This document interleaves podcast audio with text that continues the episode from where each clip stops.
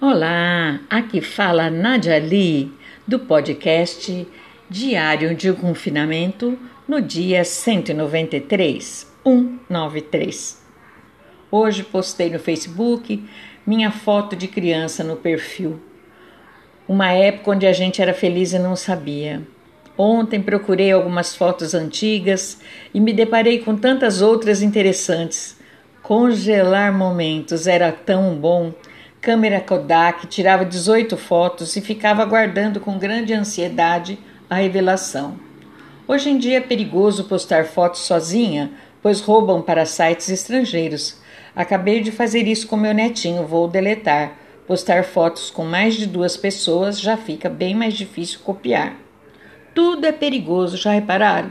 Caminhar pelas ruas com bolsa grande, pedir ajuda no banco, falar com estranhos, atender ao celular em público, colocar carteira no bolso de trás, sair sem máscara, usar sapato de rua dentro de casa, tapetinhos que escorregam, ligações inoportunas no telefone e por aí vai. Sou agora a população de risco. Imaginei isso no desenho, a gente todo riscado, Ver o mundo pela janela, observar o casal que trabalha home office, relembrar bons tempos quando eu também era um casal. Bons tempos quando eu também era um casal.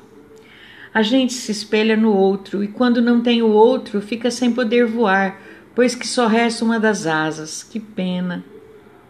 Mas confesso que vivi, vivi intensamente. Mas hoje eu quero falar no livre-arbítrio substantivo masculino, filosofia, possibilidade de decidir, escolher em função da própria vontade, isenta de qualquer condicionamento, motivo ou causa determinante. Os pais das minhas crianças da companhia de Acórpora de Dança Inclusiva, que são surdos que ouvem, e tantos outros pais de crianças deficientes, devem ter o direito de optar pela inclusão na escola e poder escolher o que é melhor para eles. Segregação nunca mais. É um retrocesso. Retrocesso. Preparem melhor os professores, pague o salário que eles merecem, reformem as escolas que estão a cair os pedaços. Isso sim é educação para todos, pois só irão para as classes especiais as crianças mais pobres e a segregação, portanto, será maior ainda. Amo meus bailarinos eficientes e criativos. Copiou ou quer que eu desenhe?